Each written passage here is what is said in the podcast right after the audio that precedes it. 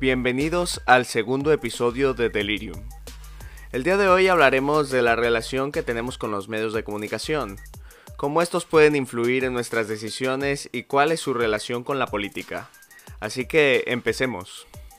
Primero que nada hay que tener en cuenta que a pesar de que creamos que no consumimos medios de comunicación, que no veamos la tele, que no escuchemos la radio, ni leamos la prensa, de alguna forma nos informamos. Las redes sociales se han convertido en los nuevos medios de comunicación para muchos jóvenes, que se enteran de lo que sucede a través de Facebook, Twitter, Instagram o YouTube. Así que a fin de cuentas todos somos presa de los medios de comunicación.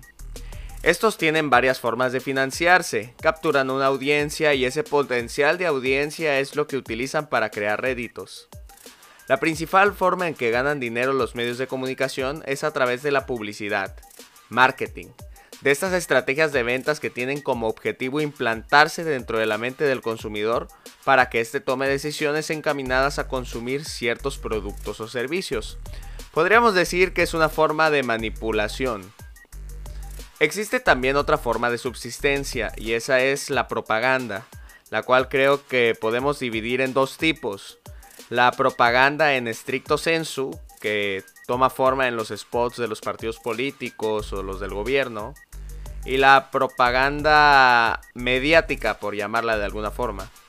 Con esta me refiero a cuando los noticieros hablan de una u otra forma con una interpretación de lo que sucede en nuestro país, teniendo como guía alguna ideología o algún interés político. Esto evidentemente es una forma de manipulación.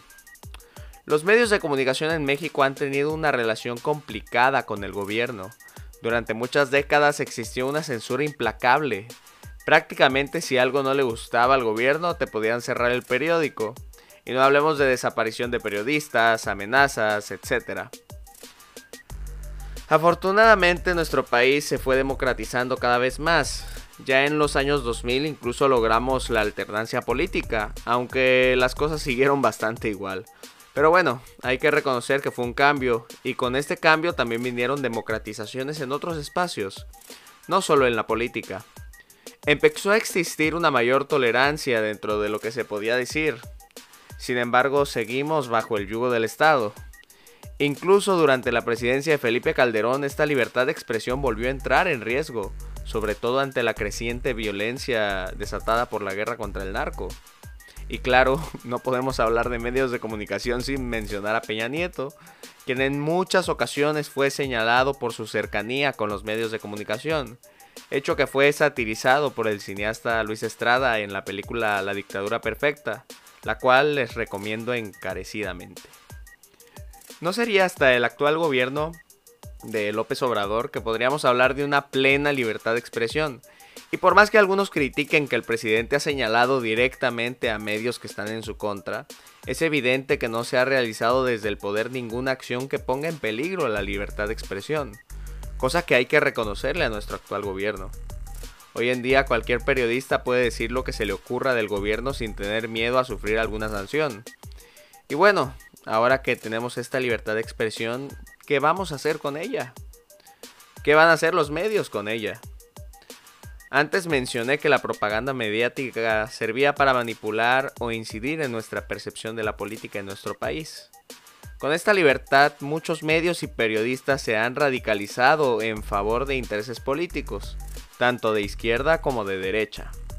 El problema con esta radicalización, además de la mencionada manipulación, es que genera una interpretación sesgada de los hechos por parte de los periodistas, y entre más sesgada y fanática es esta apreciación, más se aleja de la realidad, embarcándonos en lo que el periodista quiere que pensemos. Ante esta situación, nos toca a nosotros como ciudadanos estar informados de lo que sucede en el país, contrastar datos, opiniones de distintas fuentes, crear nuestro propio criterio sobre lo que sucede y no caer en el fanatismo que pregonan algunos periodistas. Gracias por escuchar yo soy Francisco Trujillo y esto es Delirium.